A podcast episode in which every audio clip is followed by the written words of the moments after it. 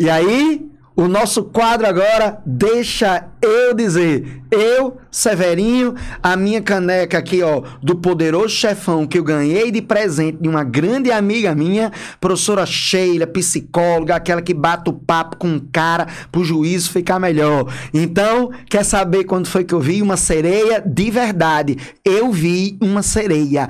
Acredite. Então, deixa eu dizer. Vem a vinheta, pega Severinho!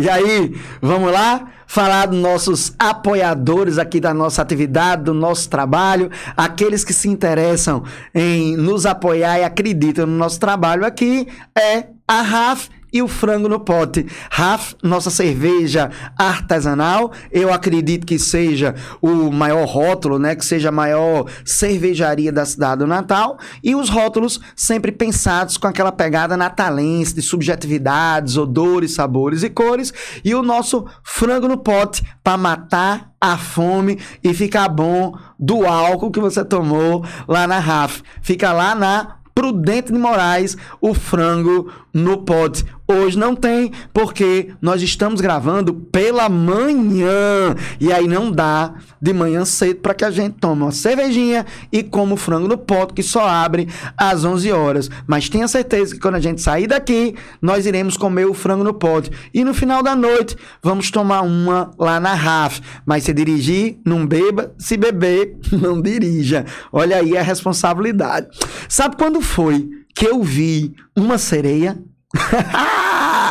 eu sempre gostei muito de pescar. De verdade.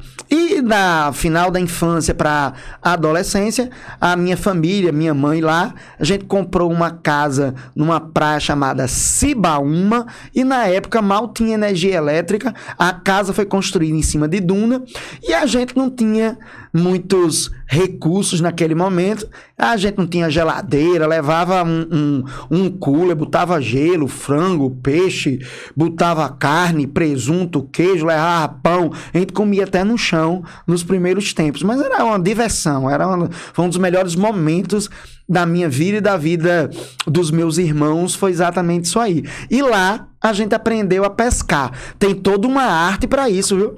Inclusive uma técnica em como você amarra trança o nylon para fazer para anzóis específicos, chumbatas específicos, para se é, de, é uma maneira se é de vara, se a vara é de molinete, se a vara se é só uma, uma linha de mão que você amarra num cano de PVC ou então num, num frasco de desodorante que tinha antigamente. Então, não é assim chegar e fazer não.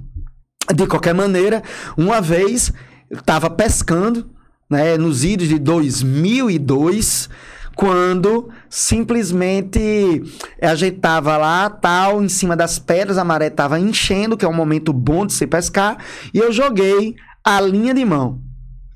Acredite, eu joguei em menos de 5 minutos Dois peixes fisgaram ao mesmo tempo os anzóis. E aí eu puxei, né? História de pescador não, viu?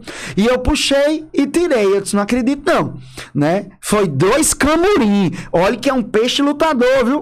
Pensa um peixe brabo pro cabo tirar de dentro d'água, é o camurim. E aí eu disse, nossa, não acredito não. Eu vou jogar de novo. Aí joguei. Joguei. Só que quando eu puxei veio um peixe que se soltou do anzol. Eu disse, não. E ele ficou batendo em cima da pedra. Eu, não, não vou perder, não. Olha a ganância. E aí eu fiz exatamente aquilo que não se faz em hipótese alguma.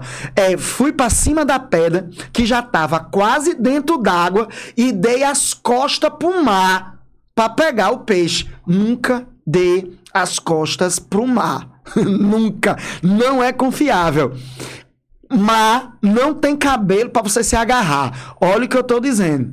E aí, quando eu dei as costas, a onda foi, bateu nas minhas costas, me desequilibrei, saí arrastado pelo arrecife, bati, a onda me trouxe de volta, bati de novo na pedra que tava lá né, mais íngreme e caí no buraco entre a pedra que eu tava e a pedra que tava lá íngreme, né? E aí, nesse momento eu arrebentei minha cabeça Eu só vi o sangue e eu tenho certeza, nesse momento, entre o sangue vermelho na água, eu vi uma sereia e ela me chamava, ela me chamava para eu ir para o Oceano Atlântico, ela me chamava, feito Iemanjá, para que eu fosse né, feliz, alegre, satisfeito para outra vida. Mas aí, meu irmão me tirou da louca, puxando pelo meu braço. Até hoje eu tenho o braço arrebentado, quebrado, lascado, fudido, deslocado do que meu irmão herói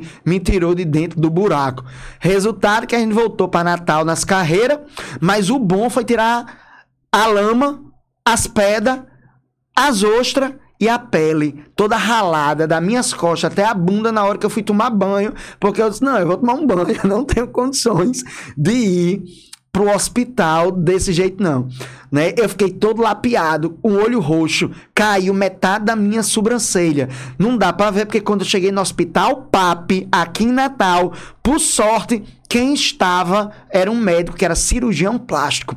E aí o cara fez um serviço excepcional. E eu tenho uma, uma cicatriz em cima da sobrancelha que ninguém nem vê, nem eu vejo se eu não olhar direito. Eu nem lembro que essa cicatriz está aí. Eu só lembro da sereia e o médico dizendo um caco de ostra, um caco de casca de, de, de, de, de lagosta e não sei o que. Olha, agora eu vou tirar aqui as unhas da sereia que queria levar.